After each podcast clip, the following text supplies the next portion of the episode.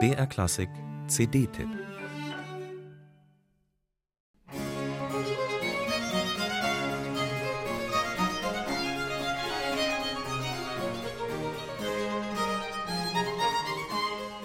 So wie in einem wilden Garten kaum bekannte Pflanzen schönste Blüten treiben, so will das noch junge Ensemble der Musikalische Garten auf wenig bekannte musikalische Blumen aufmerksam machen. Die vier Musikerinnen und Musiker, die allesamt an der berühmten Schola Cantorum Basiliensis alte Musik studiert haben, lassen barocke Kammermusik erblühen. Nach ihrem preisgekrönten Debütalbum Adue Violin verstimmt widmet sich der Musikalische Garten seit 2017 den ebenso vollkommenen wie klangschönen Triosonaten von Giuseppe Antonio Brescianello. Soeben ist der zweite Teil dieser Sonaten erschienen.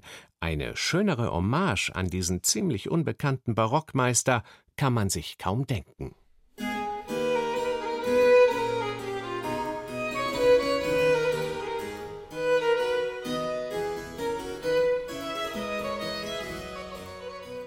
Die ersten 25 Lebensjahre von Giuseppe Antonio Brescianello liegen völlig im Dunkeln.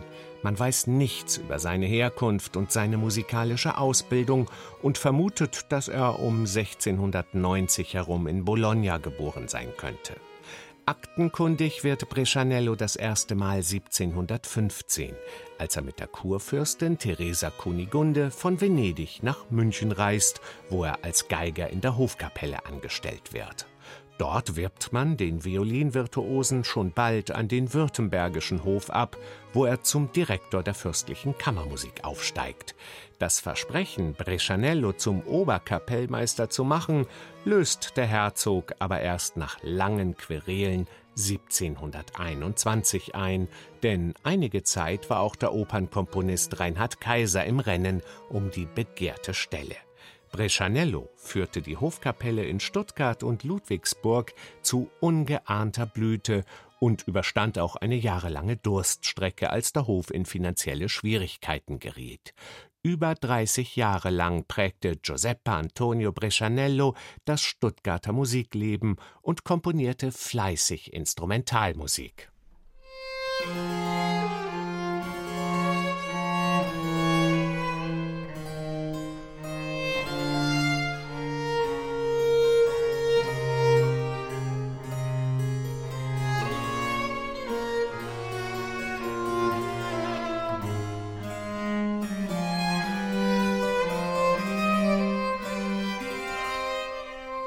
Die von der Musikalische Garten vorgelegten zwölf Triosonaten, die Brescianello der Zeit entsprechend als Concerti a tre bezeichnete, stammen noch aus der frühen italienischen Zeit des Komponisten.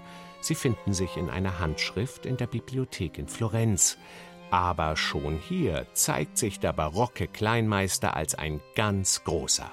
Die beiden Geigen, die von Cembalo und Violoncello begleitet werden, tragen einen freundschaftlichen musikalischen Wettstreit auf Augenhöhe aus, mal dialogisch, mal wetteifernd in den schnellen Sätzen, mal kantabel, mal melancholisch in den langsamen Sätzen vom Ensemble der musikalische Garten präzise, unprätentiös, leidenschaftlich und voller Spielfreude interpretiert. Eine herrliche Entdeckung und eine echte Bereicherung fürs Repertoire.